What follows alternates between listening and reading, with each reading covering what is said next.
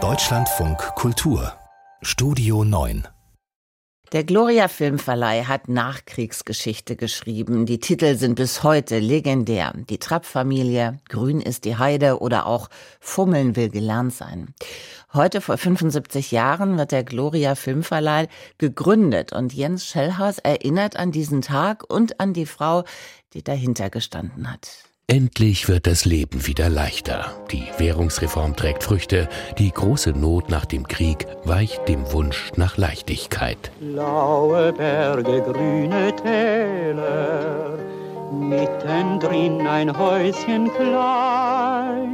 Ilse Kubaschewski hat genau den richtigen Riecher. Von den Alliierten erhält sie eine der ersten Filmverleihlizenzen im westlichen Nachkriegsdeutschland und gründet den Gloria Filmverleih. Ja, grün ist die Heide, die Heide ist grün. Im Film soll nicht so viel vorgehen. Es soll keine Turbulenz geben, nicht so viele Zwischenfälle, nicht so viel Dialog und trotzdem von allem etwas. Sentimentalität, Humor, Leidenschaft. Heimatfilme eben. Einfache Geschichten, viel Musik, viele Bilder von der Heimat. Schnell bekommt die Kuba ihren Spitznamen. Die Vorsitzende des Schnulzenkartells. Despektierlich, wahr, aber nicht ganz fair. Ich bin der Geist, der stets verneint. Und das mit Recht. Denn alles, was entsteht, ist wert, dass es zugrunde geht. Als Produzentin bringt Ilse Kubaschewski 1960 Gustav Gründgens Faust I aus dem Hamburger Schauspielhaus in die Kinos. Bis heute ein Klassiker.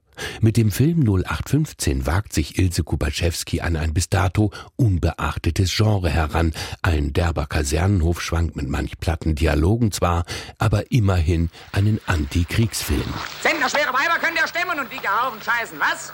Aber mit Exerzieren ist nicht. 20 Millionen Menschen haben 0815 gesehen in einer Zeit, in der in Deutschland die Wiederaufrüstung diskutiert wird. Ihre Leidenschaft fürs Kino keimt in Kubaschewskis Kindheit auf. Da heißt sie noch Kramp. Ihre Mutter ist Pianistin in einem Stummfilmkino und die junge Ilse begleitet sie auf der Geige. 1945 übernimmt sie die Kurlichtspiele in Oberstdorf. Vier Jahre später nimmt sie einen Kredit über 30.000 Mark auf und gründet die Gloria Film GmbH. Herr Kapitän, jetzt müssen wir doch auch die Fahne aufziehen. Was für eine Fahne? Die Hackengereizfahne. Nie, Franz. Die Trapp-Familie von 1956. Vater, Mutter und zehn Kinder fliehen vor den Nationalsozialisten nach Amerika und werden berühmt.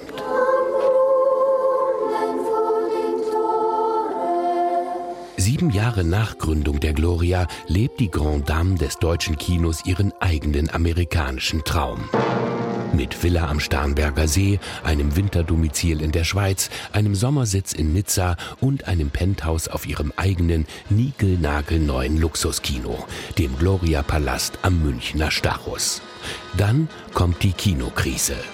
1973 kauft ein amerikanischer Action- und Westernfilmproduzent die Gloria Film GmbH. Vier Jahre später ist er pleite. Was bleibt? Die Ilse Kubaschewski Stiftung für Künstler in Not und für eine humane Pflege alter Menschen. 2001 stirbt sie, die Mutter des deutschen Heimatfilms. Ihren Gloria Filmverleih gründete sie heute vor 75 Jahren.